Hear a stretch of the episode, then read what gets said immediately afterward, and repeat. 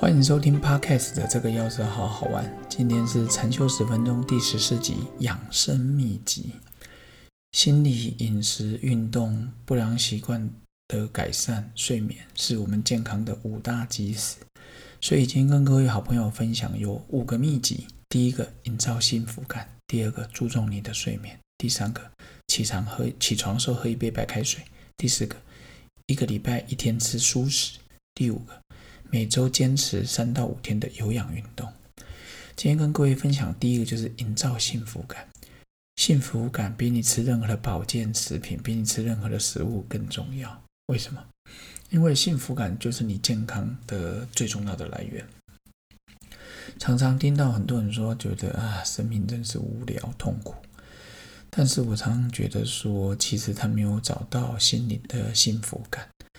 那现在的人说真的，你我不愁吃穿的程度是千百年来最好的时代。以前的年代里面想吃还不太容易，但是我们现在缺的就是一种心灵上的富足感。所以常常交交朋友，去互动，去感知幸福。我在长庚实习的时候，我最喜欢去急诊室。我每次只要经过急诊室，看到一些民众三岁到八十岁正在经历刚刚的受伤，我就会觉得人真的是 平安是福啊。当然有时候这是一种相对性的嘛，就是你看到别人痛苦，你就觉得哦，原来自己很快乐，至少健康就是快乐。啊，你开一台好车两三百万，结果你隔壁同学开了一台五百万的跑车，老实说，你的幸福感被他打掉。所以我常觉得，去比别人的不幸的时候，你会觉得自己很快乐；当你别的别人是物质的时候，那惨了，永远比不完，还有世界首富在等你。所以，我觉得营造幸福感就是从生活中去发掘。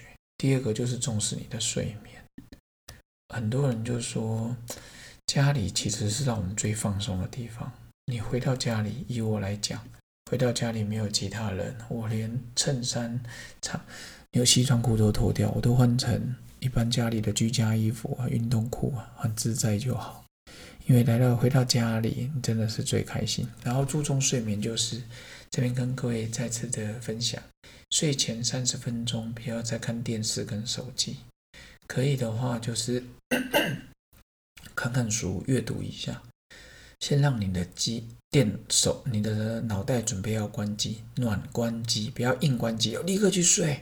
天哪，硬关机通常对电脑不好，大家都知道。结果我们对自己的脑袋常常硬关机，好让它慢慢的趋缓，让大脑慢慢的恢复到很好的状态，进入一个很好的睡眠。当然，因为大学的时候学过静坐冥想，所以我在睡眠睡前都会静坐冥想。他有时候也会去运动，但是现在都不认为睡前运动不太好啊，就是觉得啊，这个交感神经还在运转，立刻就要到副交感神经让他好好睡觉。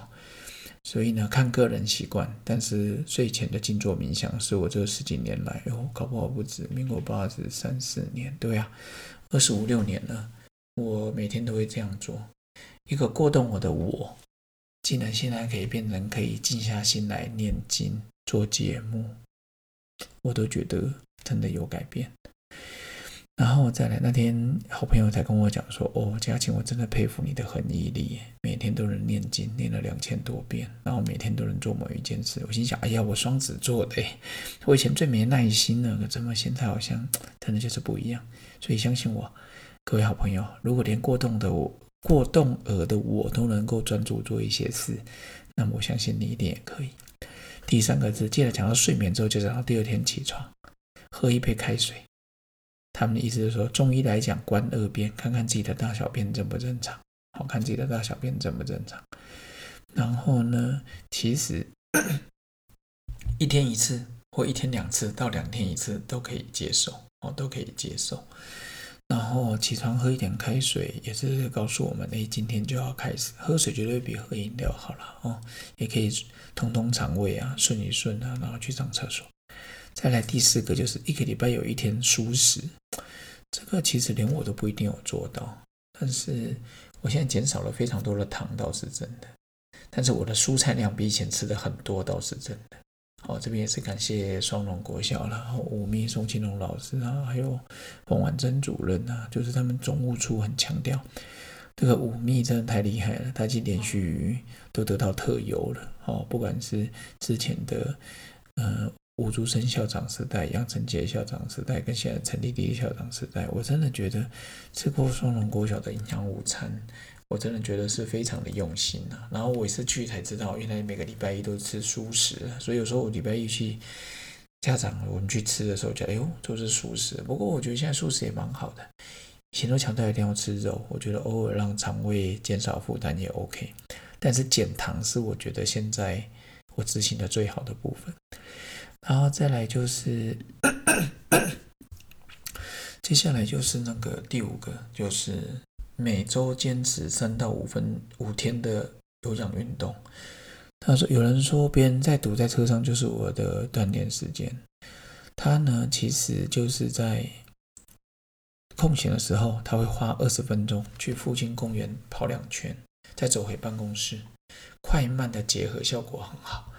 那我自己的习惯就是先健走，像走路一样，先早上念经，大概要念十五到二十五分钟。”就有个基本的运动量，接下来呢，我就会跑步，跑一跑之后，我就会开合跳，开合跳之后就去举哑铃，十二磅的哑铃，大概举到八十下左右，左右手这样举，然后再回来跑跑步，真的累我就继续用走的，我不是纯走路，我是走一个像八字形的，因为我觉得，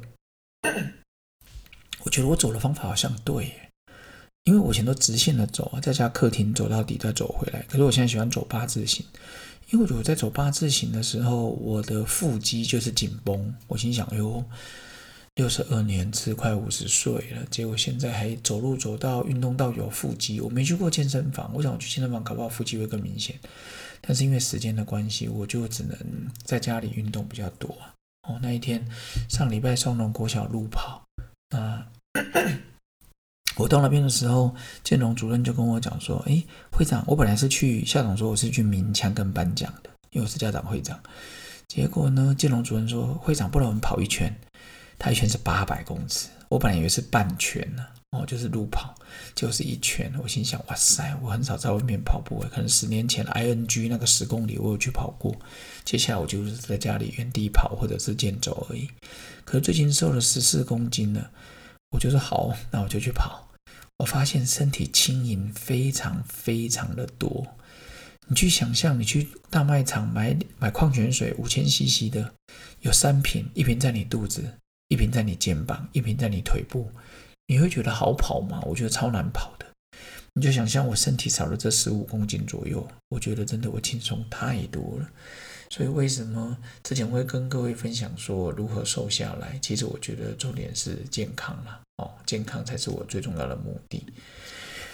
然后呢，我们提到了养生秘籍，有个李伟文牙医，也是很多大家都听过他的环保志工啦，荒野协会的前理事长了。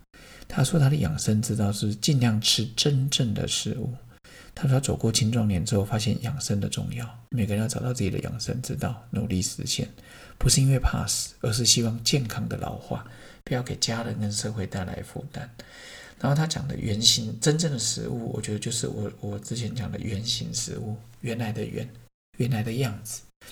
所以我现在有芭辣吃，我就不会吃芭辣汁；有苹果吃，我就不会去喝苹果汁。真的，有芒果吃，我就不会喝芒果汁。香蕉也一样，香蕉牛奶我就选香蕉就好。因为我觉得原型食物就是像一种，它就是它的原型状态嘛，所以萨古鲁才会说，你吃了什么东西，它就会变成你。你想吃人工添加剂吗？你想吃高糖高油抗氧化剂吗？当然，在食物科学、食品科学里面，有些帮我帮长帮助了我们去延长了食物的保存期限，我觉得这一点非常棒。你总不能叫我一定要生活在渔港旁边才能吃到鱼吧？那罐头的尾鱼这些怎么办？海底鸡、尾鱼、沙丁鱼，还有我以前很爱吃的鳗鱼罐头。现在我的想法是说，我完全喜欢跟尊重食品科学带来的便利，但是如果可以选择的话，我会选择圆形食物。当然，我不可能每一餐都吃到圆形食物。贡丸花枝丸我也照吃啊。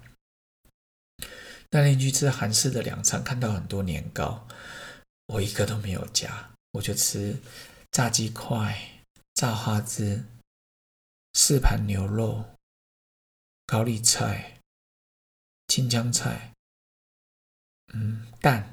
水煮蛋他们煮好了，还有木耳，然后金针菇，还有饮料。饮料是我最麻烦的，我以为它有咖啡，结果没有咖啡。我也不想喝汽水，我也不想喝饮料。这是我第一次选的气泡水，无糖无香料。我以前还想，这谁要喝啊？这么多汽水，结果我竟然选择了这个。所以呢，想跟各位分享说，养生秘籍刚刚讲到运动，他说有三大类的运动，第一个瘦身的、恢复精神的有氧运动，快走、慢跑、骑脚踏车。快走、慢跑我应该都有在做了哦。第二个肌肉阻力型的，伏地挺身、半蹲跟仰卧起坐啊，我是举哑铃。第三个练柔软度的伸展运动，各位如果你认识我，你就知道我身体一点都不柔软，我的两只手在背后根本。没办法扣在一起，这真的是，就是透过肩膀这样，我没办法。不过其他部分我还蛮喜欢运动的，然后运动可以让我们放松嘛。接下来呢，就会来到我们禅修十分钟第十五集，如何对治你的情绪。